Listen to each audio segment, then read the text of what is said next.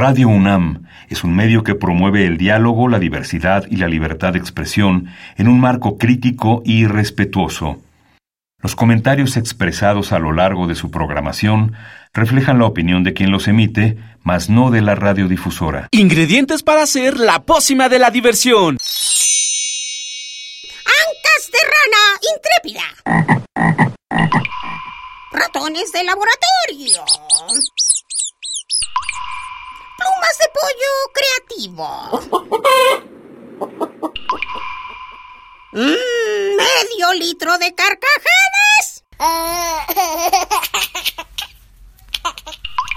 Y listo. Revolvemos todo y decimos... ¡Hocus Pocus!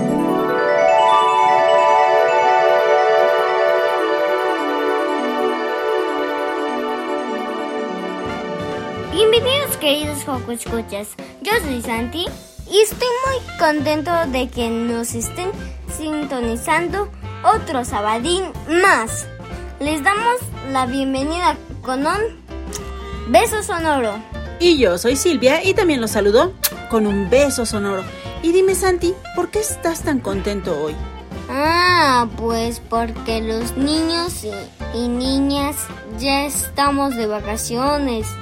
Ura, ura, yay, yay. Sí, qué buenísimo. Y no solo ustedes, sino también algunos grandes ya necesitábamos de unas merecidas vacaciones.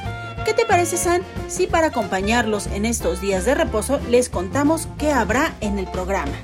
Hoy en Hocus Pocus, a propósito de que ya acabaron las clases, nuestros conductores nos cuentan su experiencia al terminar un año escolar en la computadora a la distancia. También escucharemos una entrevista sobre el libro Mona Carmona y el enigma de la Sagrada Familia. Además, Ricky nos trae una entrevista con la directora del Museo de la Acuarela, Scarlett Galindo. En la ya conocida cápsula de Sana Sana, Liz Salado charló con la pediatra Lluvia León Reyes y nos cuentan por qué puede dolernos la cabeza. Pues será mejor que arranquemos los motores y paremos oreja porque ya inició. ¡Hocus Pocus!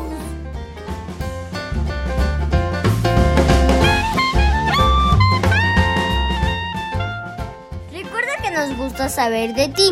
Síguenos a través de nuestras redes sociales. Puedes hacerlo desde tu compu, tablet o celular con ayuda de tu papá o mamá. Facebookea con nosotros, búscanos como Hocus Pocus Unam.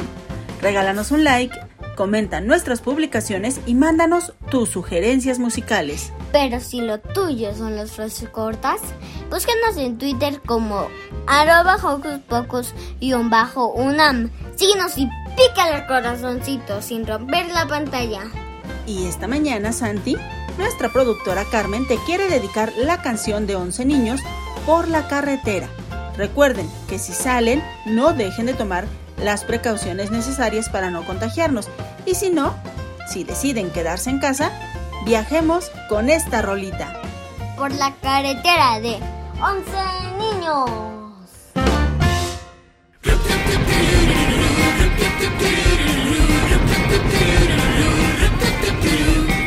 Vamos en el auto a gran velocidad por la carretera federal.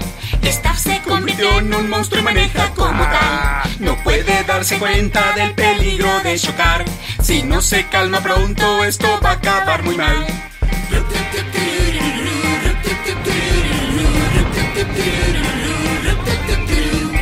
Lucy ya sé qué hacer para poder calmarlo. Pon algo de música en el estéreo del auto. Alan, no sé qué poner, pues hay muchos. Pero he visto que los tipos que oyen ópera son muy tranquilos. ¿Ópera? Staff se convierte en un monstruo morado, pero eso la ópera no puede arreglarla.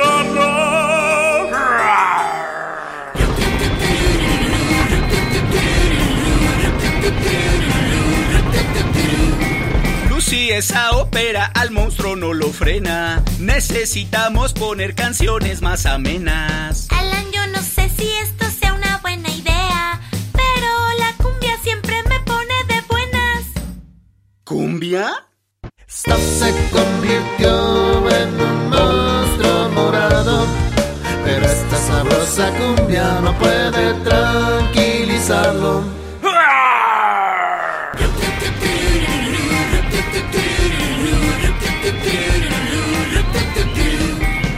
Lucy, eso no funciona, él no quiere bailar. Ese ritmo te alegra, pero a él lo hace enfadar. Alan, la cumbia fue un poco inoportuna, pero nadie puede resistirse a una canción de cuna. ¿Una canción de cuna? Staff se convirtió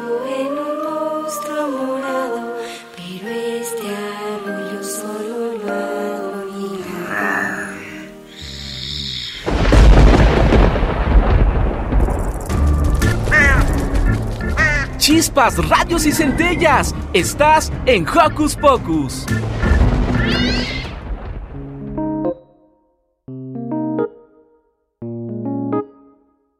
Hola, soy Ale y terminé quinto año. Me gusta que sea virtual porque no me apuraba tanto. En los descansos salía a jugar con mi perrita. Acababa más temprano. No corría tanto como antes. Podría escuchar las clases de mi hermana y estar más tiempo con mi familia. No me gustó porque extrañaba a mis amigos que no los podía ver por la pandemia. ¡Felices vacaciones! ¡Adiós!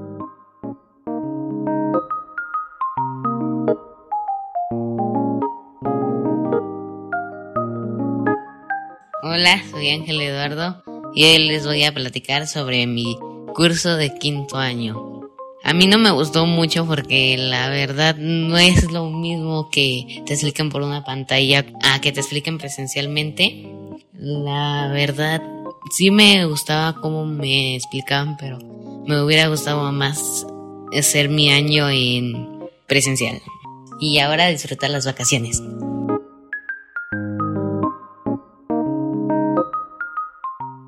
Silvia platicó con el escritor chileno José Ignacio Valenzuela sobre un libro que está divertísimo, que es de Mona Carmona y el enigma de la Sagrada Familia. Está muy entretenido, escuchemos.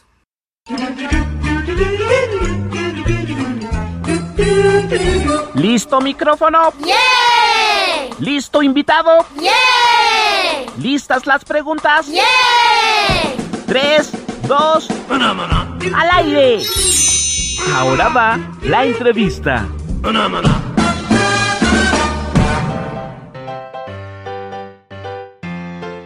Joco Escuchas, hoy estamos muy contentos porque tenemos con nosotros a José Ignacio Valenzuela que viene a platicarnos de una novela que a los Joco Conductores y a mí nos encantó, que se llama Mona Carmona y el enigma de la Sagrada Familia. Bienvenido, José Ignacio.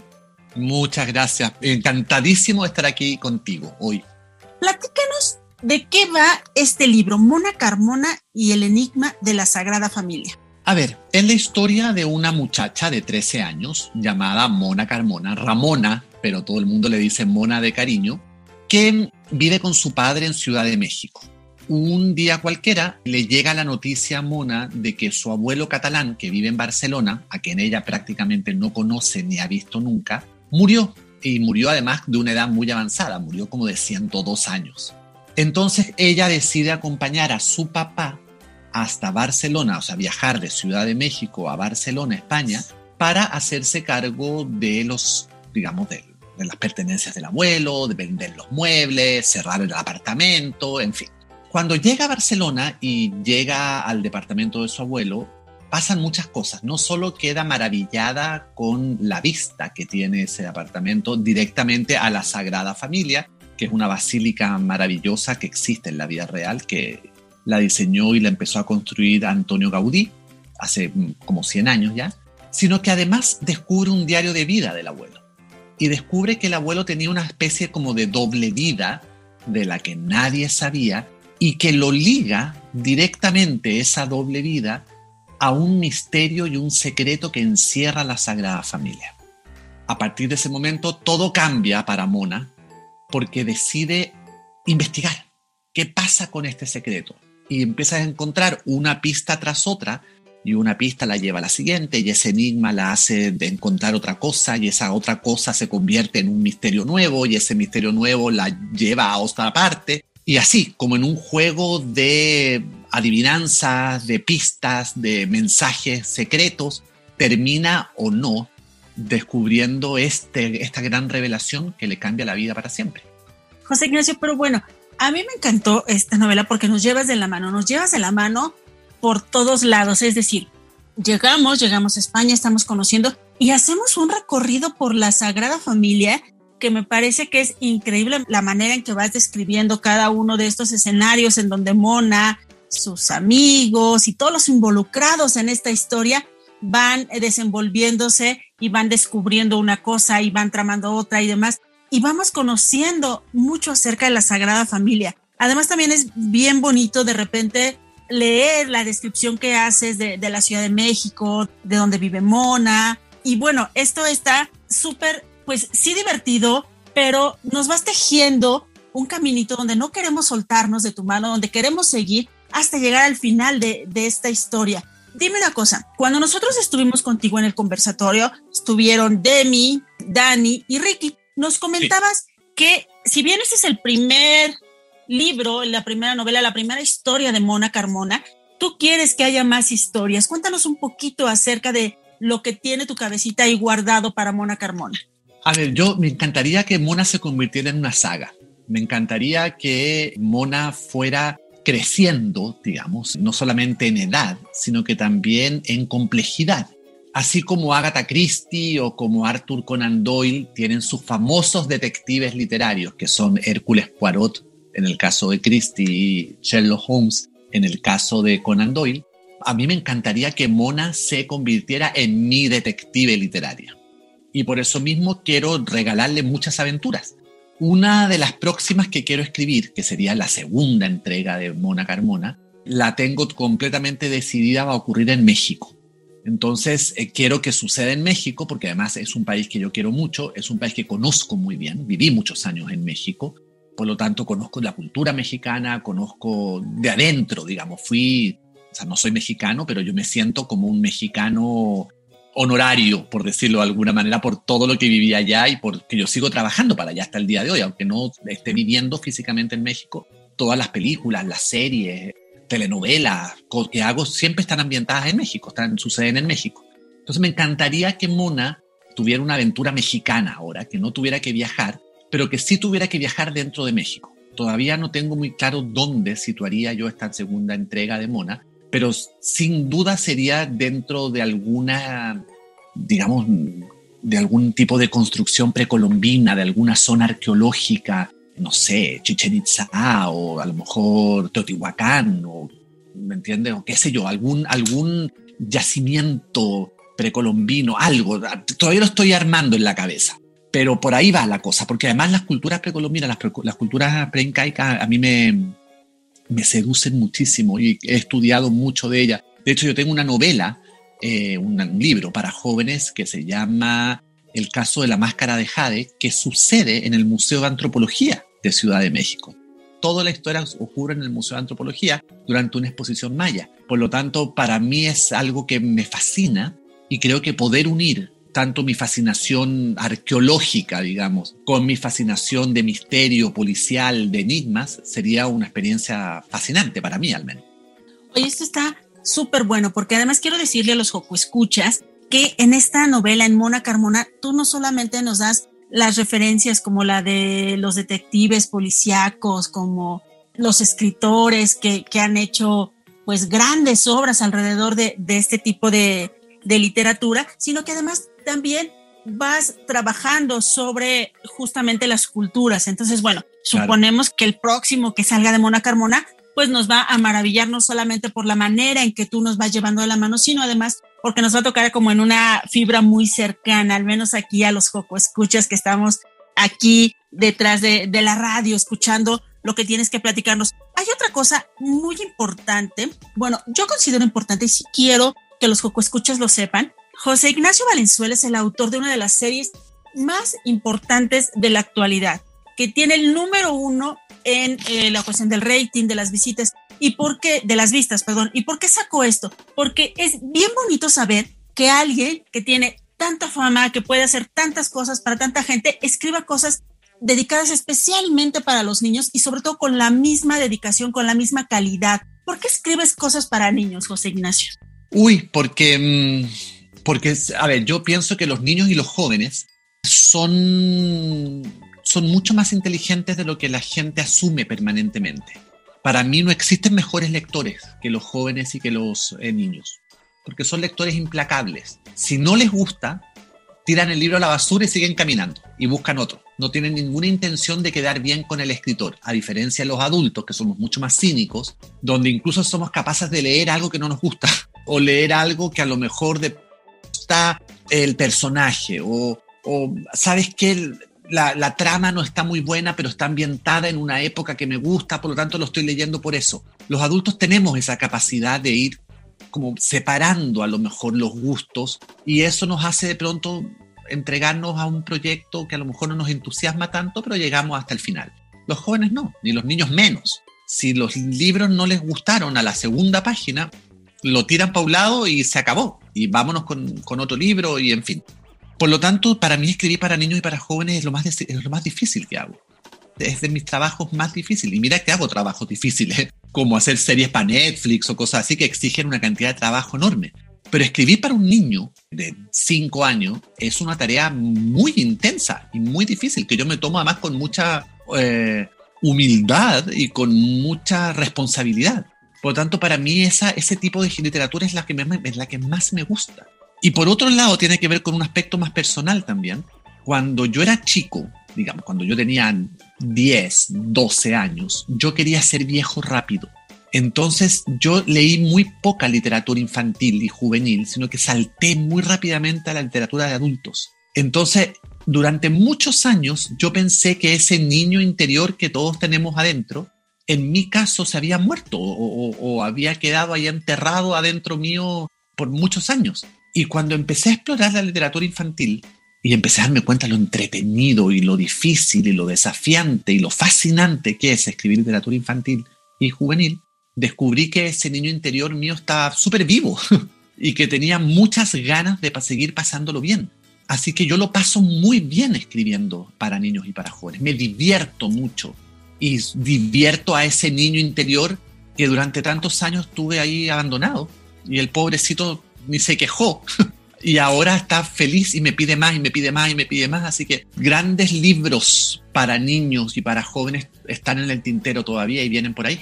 Oye, pues eso nos emociona mucho, sobre todo porque quien se acerque a esta lectura Mona Carmona y el enigma de la Sagrada Familia se va a dar cuenta de que efectivamente la perspectiva de, Mona, de una niña de 13 años, es por demás inteligente, es perspicaz, anda buscando por todos lados, es curiosa como son los niños, como son, son los jóvenes, y se deja llevar por estas, por estos instintos, se deja llevar por estas no ocurrencias, sino más bien por estas pistas que le va llevando su, su manera de ser y su ser tan inteligente. ¿Por qué José Ignacio le recomienda a los escuchas que lean Mona Carmona, así, chiquito?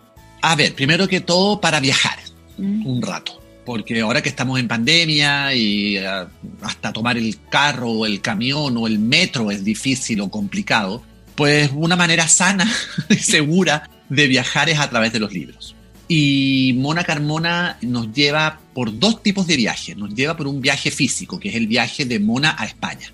Vamos a conocer la ciudad de Barcelona, vamos a conocer la Sagrada Familia, pero también vamos a conocer las calles, las plazas, un cementerio, o vamos a conocer lugares emblemáticos de Barcelona, que me di el trabajo además de investigar, visitar, en fin, para poder hacerlo como corresponde. Pero también vamos a ser testigos y vamos a ser, digamos, testigos presenciales de un viaje interior, que es el viaje que Mona hace con ella misma, porque este libro la pilla en una etapa de su vida donde está dejando de ser niña, está empezando a ser adolescente y empieza a descubrir un montón de cosas que tienen que ver con secretos familiares que ella no tenía idea y que la cambian de alguna manera. Ya su relación con el papá no va a ser la misma, su relación con los hombres no va a ser la misma, su relación con la familia, con su mamá que está muerta, tampoco va a ser la misma. Por lo tanto, eh, puede ser muy atractivo, así como fisgonear, como eh, espiar un poquitito ese viaje interno que está haciendo el personaje. Por eso se los recomiendo mucho y a ver si son capaces de descubrir antes que Mona cuál es el gran misterio de esta Sagrada Familia. Eso estaría maravilloso. Vamos a postar ahí en nuestro Facebook a ver si los Joco escuchas que ya tuvieron la oportunidad de, de, leer este libro nos dicen por dónde va el asunto. Y sobre todo también esperar una segunda parte para saber qué fue lo que pasó con la mamá de Mona Carmona. Solo les voy a decir eso. Ese es uno de los grandes. Pasó además lo que pasó con la mamá de Mona, que no vamos a decir ni tú ni yo qué pasó con la mamá de Mona, pero aquello que pasó, pasó en la plaza de Coyoacán, además, que es uno de mis lugares favoritos del mundo. Entonces, por eso lo situé ahí también. Ay, eso me encanta. Cuando lo estaba leyendo, yo estaba, ay, sí, y entonces esta calle y esta y la otra. Bueno, eso fue maravilloso. Pues, José Ignacio, muchísimas gracias, de verdad, por estos momentos para los Joco Escuchas, para que lean, para que se acerquen a la literatura para que vean que hay gente como tú que trabaja haciendo cosas de gran calidad, especialmente para ellos, que es lo que más nos gusta y por lo que nos sentimos más contentos. Exactamente, exactamente. Pues muchísimas gracias de nuevo por la invitación. Para mí es un honor siempre estar aquí conversando con todos ustedes. Espero que disfruten mucho el libro. Me pueden seguir en mis redes sociales, además, porque las, estoy por todas partes y me escriben y yo trato de contestar siempre. Así que nada, los espero en mis redes sociales y nos vemos en un próximo libro. Perfecto, y solo ponemos así José Ignacio o ponemos la otra palabrita. Chascas, todo el mundo me dice chascas. Si, si, se meten en internet y ponen Google José Ignacio Valenzuela Chascas, aparecen todas mis redes sociales. Así que me encuentran súper fácil. Oye, ¿qué te parece si para terminar la entrevista nos recomiendas alguna canción? Pues sabes que cuando yo era niño me gustaban mucho las canciones de Cricri por ejemplo, me encantan hasta el día de hoy, de hecho, y como tengo una hija, se las pongo a ella hoy en día. Así que cualquier canción de Cricri que pongan, por mí estoy feliz. Perfecto, pues vámonos entonces con Cricri. Gracias, José Ignacio. Chao. Conejo Blas, ¿a dónde vas? Con esa escopeta colgándote atrás. Conejo Blas, ven por aquí pues un favorcito te voy a pedir. Anoche estaba yo solo y vino el lobo, y vino el lobo. Me dijo dándome un grito, a que me como tu borreguito.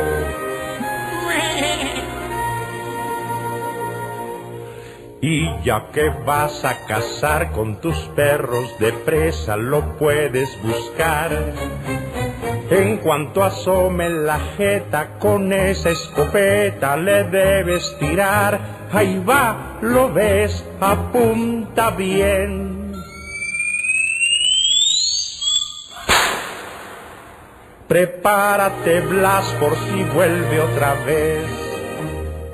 Conejo Blas, ¿a dónde vas? Con esa escopeta colgándote atrás. Conejo Blas, ven por aquí, pues un favorcito te voy a pedir.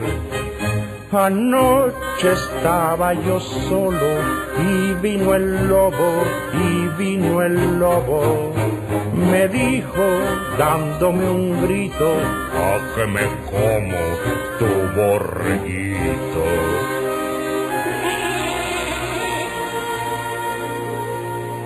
Siento que en este negocio de fieras tú solo te debas batir.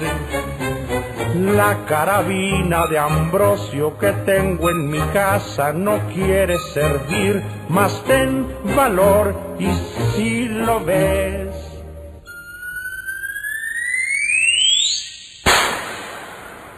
Pues mira que cerca del rabo le des.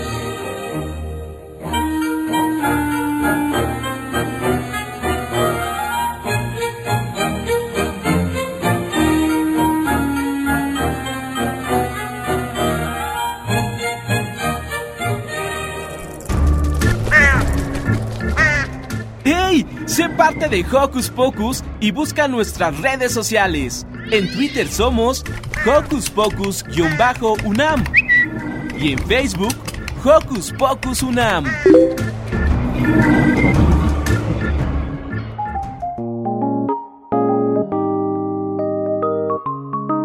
Hola, soy Daniel. Espero que estén muy bien. Hoy les quiero platicar sobre la experiencia en las clases.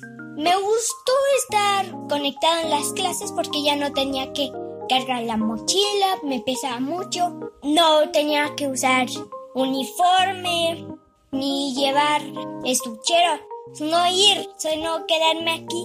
Y me gustó también para estar con mi familia más tiempo.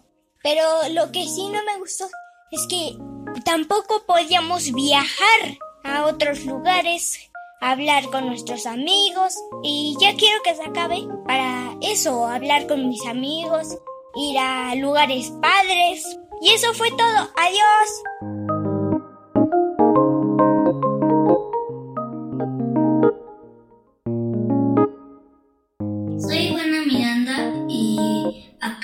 cursar el tercero de primaria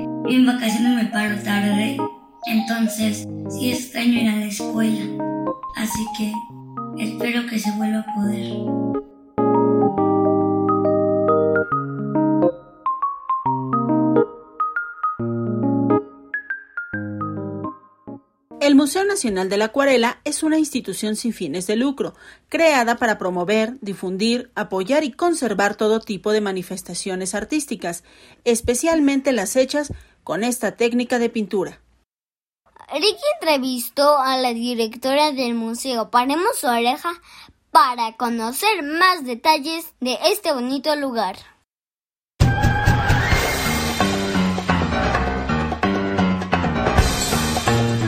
Investigaciones Especiales de Hocus Pocus presenta.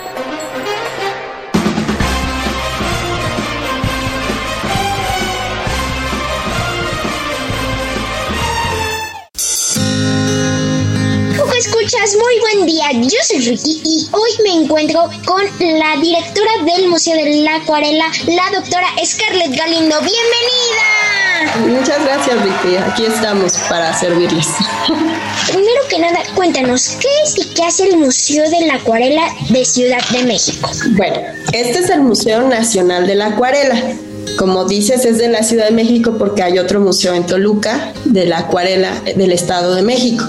Eh, el Museo de la Acuarela, pues, ¿qué hace? Pues difundir la acuarela y el arte eh, desde hace más de 53 años. Eh, es prácticamente lo que hace. A partir de clases, talleres, exposiciones y su colección, la exhibición de su colección permanente. Qué bien que, existe este museo, eh, pero ¿cómo se creó?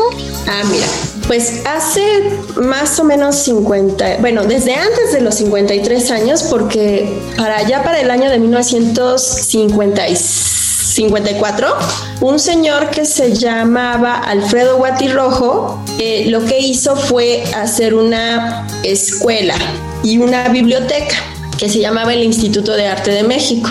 Después de algunos años, empezó a juntarse con más gente y al principio esa escuela no era dedicada específicamente a la acuarela. Podía haber otras clases, había clases de modelaje, de diseño de modas, de joyería, de diferentes cosas. Pero poco a poco se empezó a juntar con otras personas que fundaron en 1964 junto con él la Sociedad Mexicana de Acuarelistas. Desde 1957 empezaron a hacer un concurso de acuarela, el Salón Nacional de la Acuarela. Y después de eso formaron una sociedad de acuarelistas y entonces es cuando dicen que hay que hacer un museo dedicado solamente a la acuarela.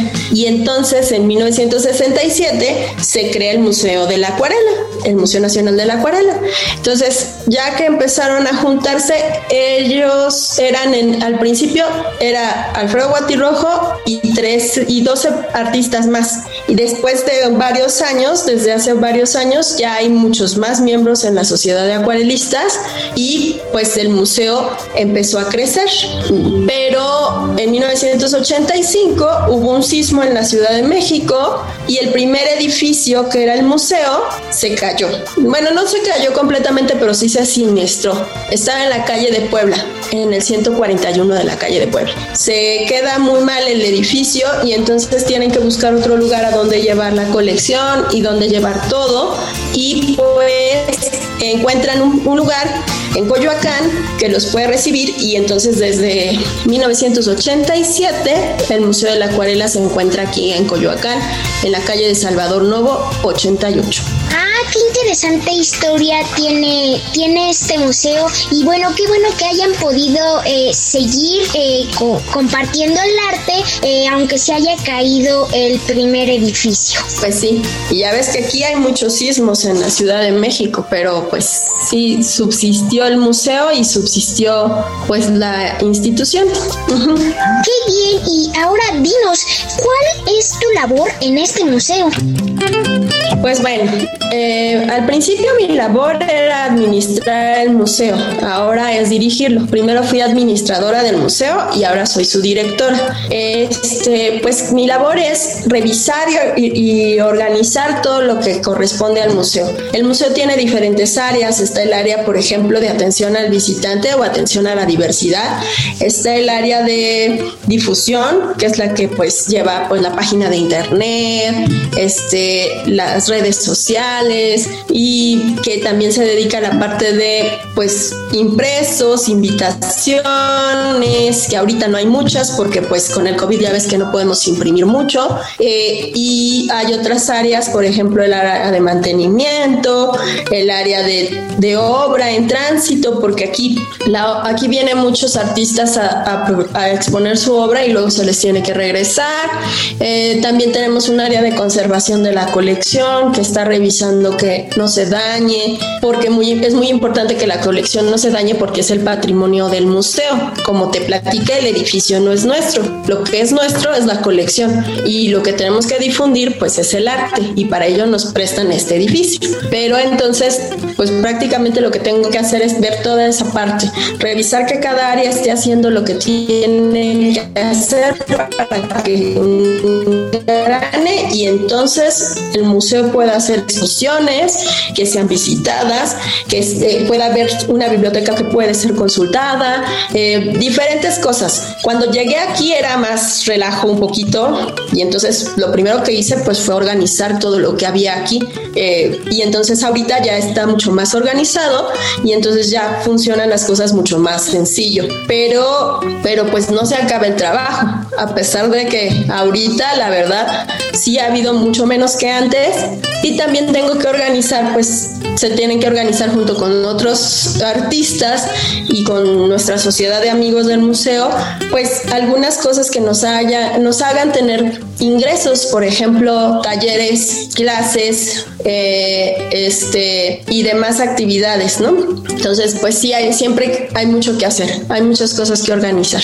Por supuesto, y bueno, tú que justo hace un momento comentabas esto de que todo se movió con la pandemia, ¿y cómo es que este cómo es que ha estado funcionando justamente con esto del COVID-19?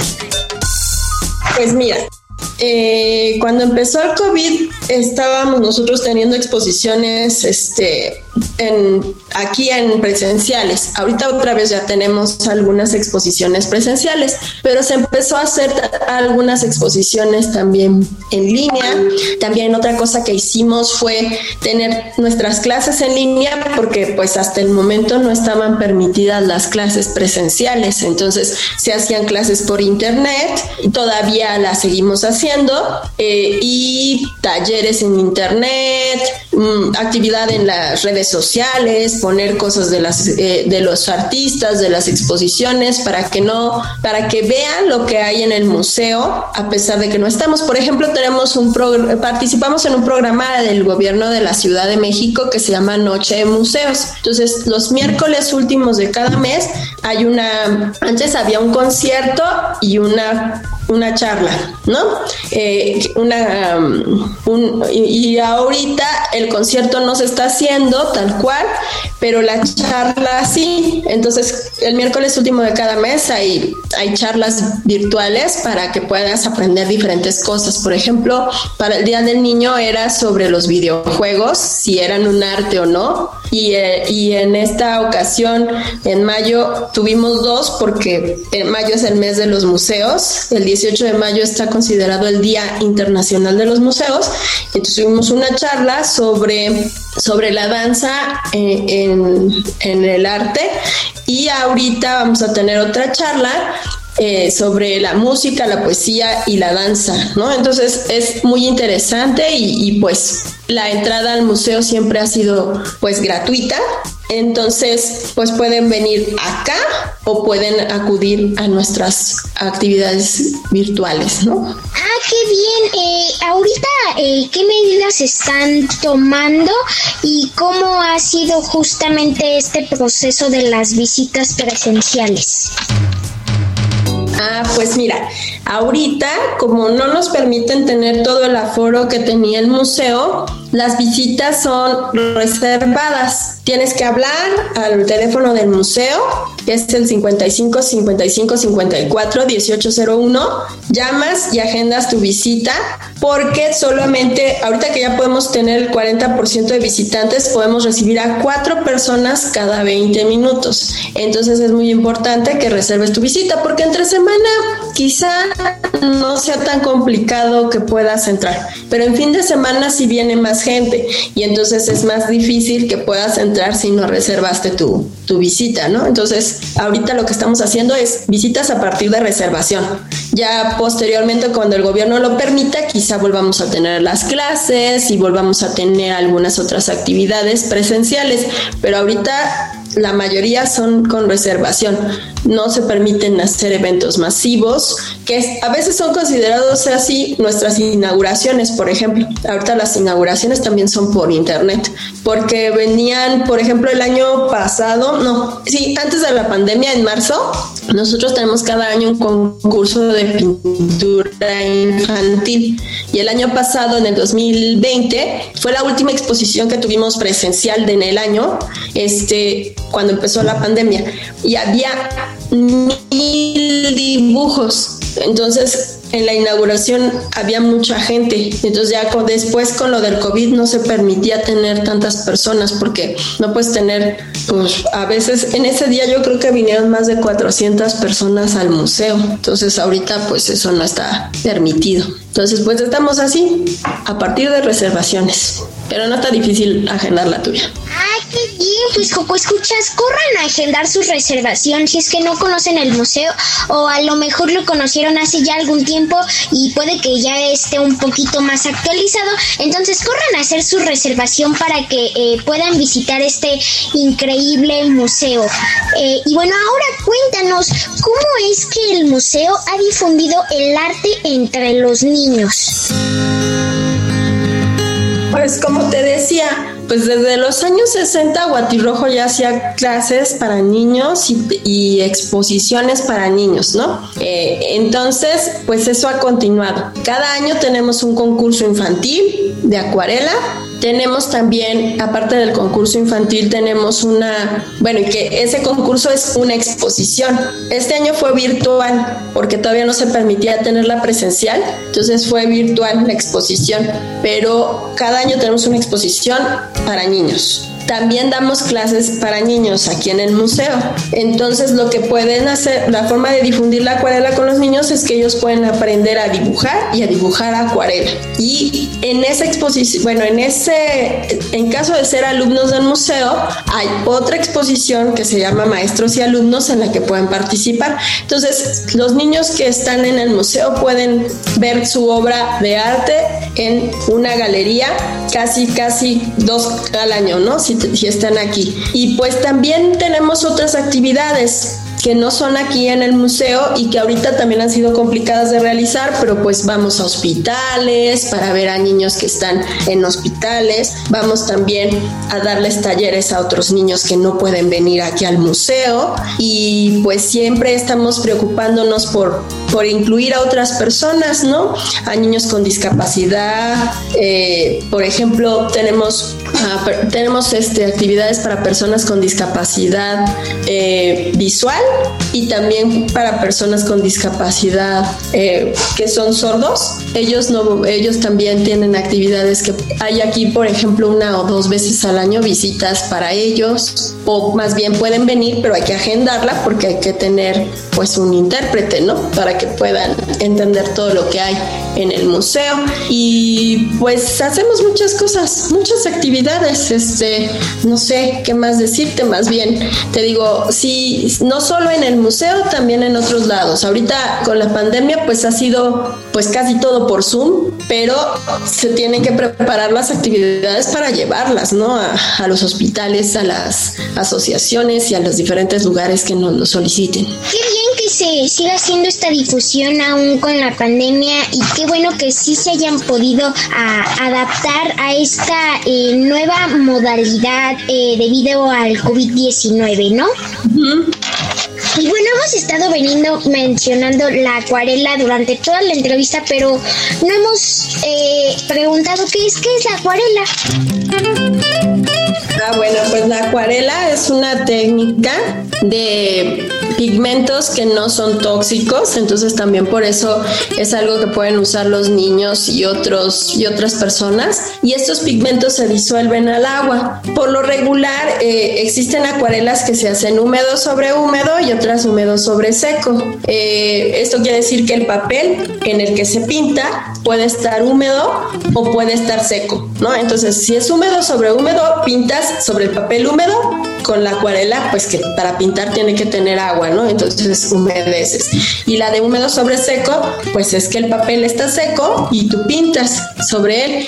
Y por lo regular, una de las reglas de la acuarela es que no debes de usar el color blanco. El color blanco tiene que ser el color del papel. Entonces eso es como a grandes rasgos lo que es la acuarela. Y vi que un día hiciste tú unas acuarelas, bueno, hiciste pinturas con bugambilia, pintura con bugambilias. Vi un día que lo hiciste y te iba a decir que nosotros también hacemos talleres como esos para que aprendas a hacer tus pigmentos aquí en el museo. Aprenden a hacer sus pigmentos en su casa los niños también, por si no tienen cómo hacerlos. Increíble, sí, justamente este video lo pueden encontrar en el Facebook de Hocus Pocus. Estamos como Hocus Pocus UNAM. De paso, pueden darle me gusta a nuestra página.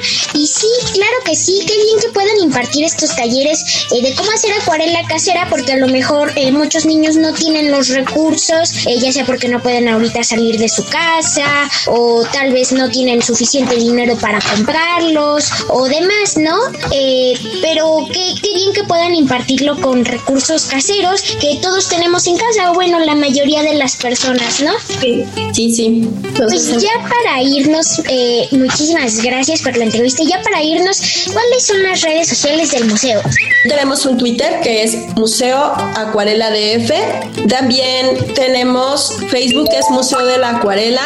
También tenemos un canal de YouTube que lo pueden buscar como Museo de la Acuarela, y el Instagram que es Munacua. El museo tiene muchas redes sociales porque, y bueno, ya a lo mejor próximamente tenemos TikTok, no sabemos todavía. Ese sí todavía no, no lo hemos hecho, pero puede ser que en algunos meses ya tengamos un TikTok. Pero los demás, ahí están todas las redes sociales y pues también las pueden encontrar en nuestra página de internet en www.acuarela.org.mx. Por si no se las aprendieron ahorita, porque pues no está tan fácil aprenderse todas las redes sociales.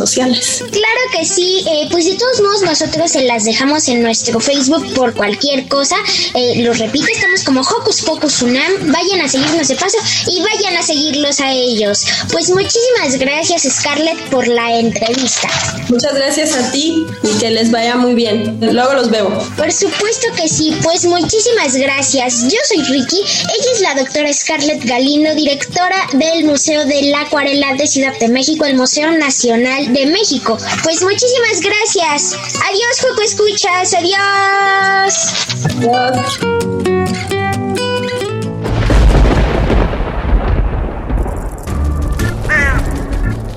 Chispas, radios y centellas. Estás en Hocus Pocus.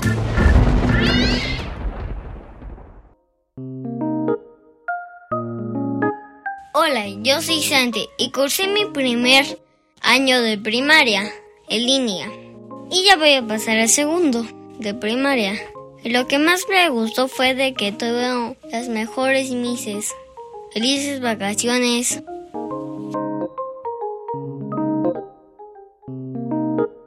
Hola amigos, yo soy Luna y acabo de terminar segundo año de primaria en la escuela José Azueta. Este año fue muy divertido porque pude estar en casa y organizar mis tiempos. Aunque también pesado porque todo el día era trabajo, o sea, no había un horario fijo. Yo me la pasé increíble y mi mamá me ayudó mucho. Así que ya soy una niña de tercer año. Saludos a la Miss Betty y gracias por su apoyo y trabajo. No te pierdas el programa y estás en Hocus Pocus. Antes de terminar el programa, Liz y la doctora Lluvia León nos cuentan por qué puede doler la cabeza. Un dolor muy frecuente que le da a chicos y a grandes. Escuchemos. Sana, sana, colita de rana. ¿Alguna vez te ha dolido la cabeza? Acompáñame a descubrir en esta cápsula por qué te puede doler, pero también qué puedes hacer para sentirte mejor en esos momentos con las recomendaciones de la doctora Lluvia Itzel León Reyes. Ella es pediatra del Hospital Centro Médico Nacional 20 de noviembre del ISTE. Muchas gracias Lluvia por esta entrevista y por platicar con nosotros aquí en Sana Sana. ¿Cuáles son las causas del dolor de cabeza en las niñas y niños? Pues las causas son, son muy diversas. Tenemos algunas que son, pues son graves, ¿no? Que son serias y ponen en riesgo la vida de un niño, como los tumores, por ejemplo, o un sangrado, que eso puede ocurrir, pero el dolor de cabeza se acompaña generalmente de otras molestias.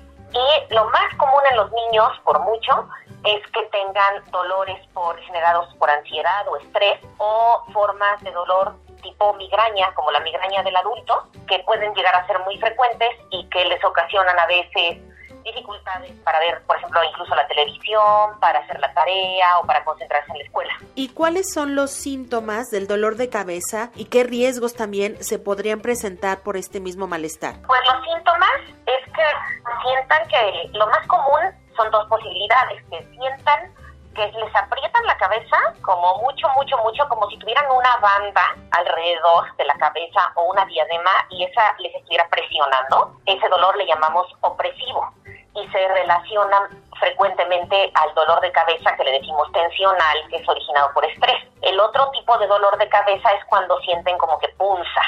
Ese le llamamos dolor pulsátil, es como si palpitara la cabeza, como un pum, pum, pum, así. Y ese se desencadena mucho en, pre en presencia del calor, por ejemplo, del calor, y es una forma de dolor de cabeza que se parece mucho a la migraña como tal de los adolescentes o de los adultos. Y en los niños la migraña puede ser de la frente o de toda la cabeza de la parte de enfrente, no necesariamente de la mitad de la cabeza, que sería lo que significa migraña, que quiere decir mitad de la cabeza. En los niños no, en los niños les puede doler de los dos lados. Y cuando nos duele la cabeza o a los coco escuchas les duele la cabeza, ¿qué deben de hacer? ¿En qué momento deben de acudir al pediatra o a un servicio de urgencias? Eh, lo primero que hay que hacer es intentar no, no estresarse más, porque generalmente si nos ponemos a llorar o nos desesperamos, el dolor tiende a empeorar mucho entonces nos duele mucho más y es más difícil que se quite.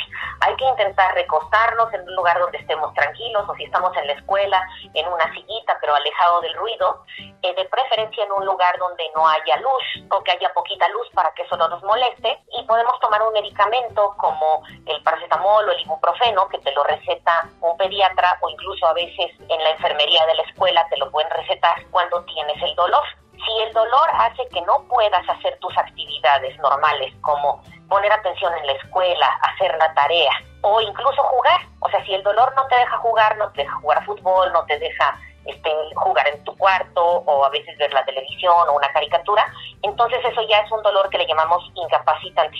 En ese caso, hay que ir con el pediatra para que el pediatra determine si el dolor no tiene ninguna causa más seria que, que deba de atenderse de otra forma y para que te dé otro medicamento u otras opciones que te quiten el dolor de cabeza.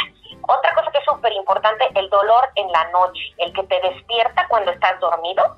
Si tú estás dormido y te despierta el dolor de cabeza, ahí siempre hay que ir al pediatra, siempre. Eh, ¿Se pueden utilizar otros recursos como poner hielo en la cabeza o a lo mejor tratar de dormir si es que tenemos el dolor muy intenso, etcétera? Sí, eh, dormir generalmente ayuda a, a que el dolor se calme, tanto así que cuando no ayuda, es otro motivo para ir al pediatra. El hielo ayuda mucho en el dolor que les decía yo, que es como la migraña. O sea, podemos utilizar una de esas bolsitas frías y ponérnosla en la cabeza. Para los otros dolores tensionales, que le llamamos por estrés, en eso no nos ayuda tanto el hielo, nos ayuda más bien recostarnos y descansar. Eh, ayuda mucho las terapias de relajación o yoga. Pues muchísimas gracias por regalarnos esta entrevista. Si los Joco Escuchas tienen alguna duda, alguna pregunta, ¿dónde te pueden localizar? Ah, me pueden escribir a lluvialeón.hotmail.com o a lluviaitzel.gmail.com. Ahí con todo gusto les contesto todo lo que se les ofrezca. Muchísimas gracias, Lluvia. Gracias a ti, Liz. Yo soy Liz y nos escuchamos en la próxima cápsula de Sana Sana.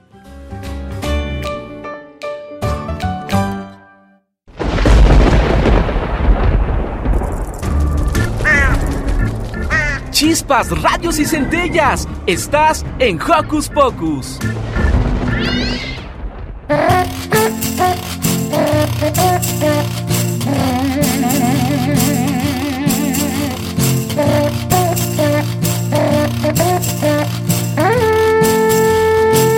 Ayer salí de sexto, ni sabes, fui una celebridad.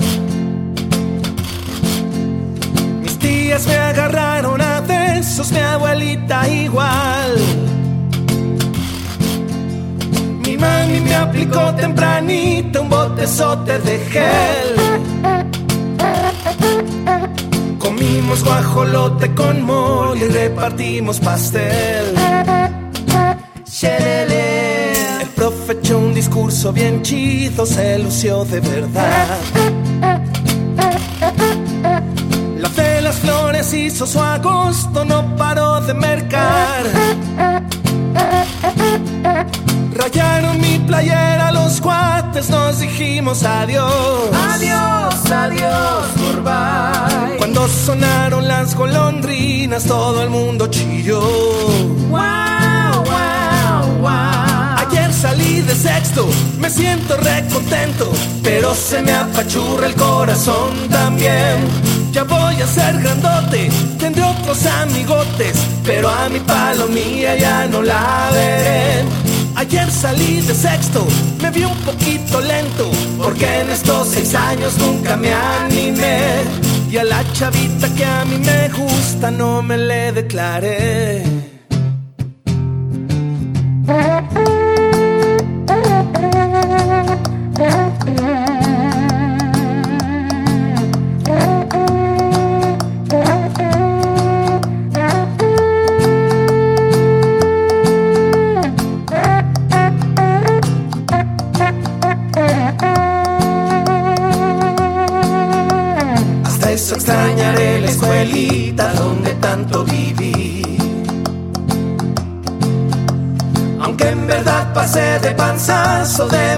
Milagro salí.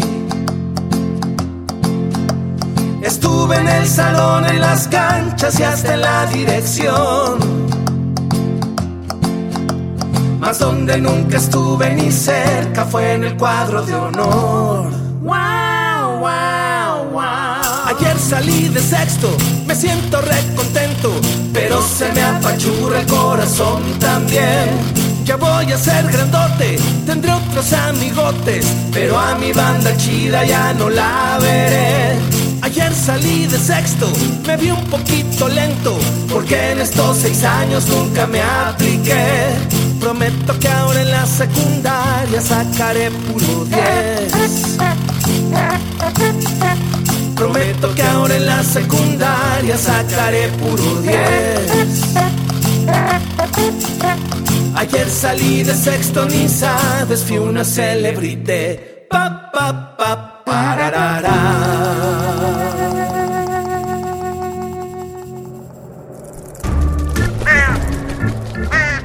¡Hey! Sé parte de Hocus Pocus y busca nuestras redes sociales. En Twitter somos Hocus Pocus-UNAM y en Facebook Hocus Pocus UNAM.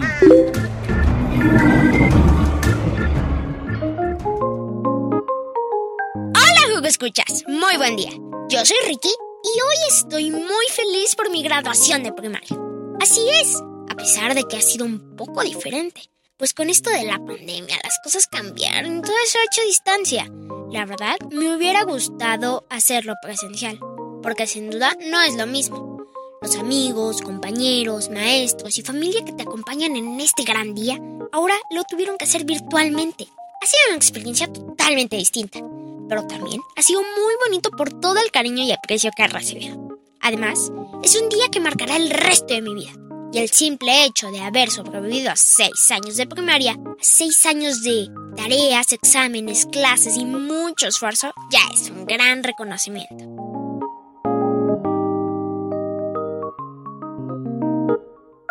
Hola, soy Demian. Espero que estén muy bien. Hoy les voy a compartir mi experiencia terminando el ciclo escolar en pandemia. La verdad es que me gustó no tener que preocuparme por la mochila porque estaba muy pesada, por el uniforme, el clima o levantarme temprano. Pero lo que no me gustó es que no podía ir a cines, museos, parques, acuarios, a muchos lugares a los que nosotros nos gusta ir los niños o también los adultos. Pero espero que ustedes se le estén pasando bien. Espero que sus familias estén súper. Nos vemos pronto. Adiós. Y por hoy hemos llegado al final de este programa. Recuerden que debemos seguirnos cuidando del virus de COVID. Por eso hay que usar siempre cubrebocas o careta. Además de lavarnos constantemente las manos y mantener sana distancia. Si te cuidas, tú nos cuidas a todos. No se olviden de escucharnos la próxima semana y nos despedimos con un gran apapacho sonoro. Disfruten sus vacaciones. Chao. Radio UNAM presentó el espacio donde las niñas y los niños usan la magia de su imaginación.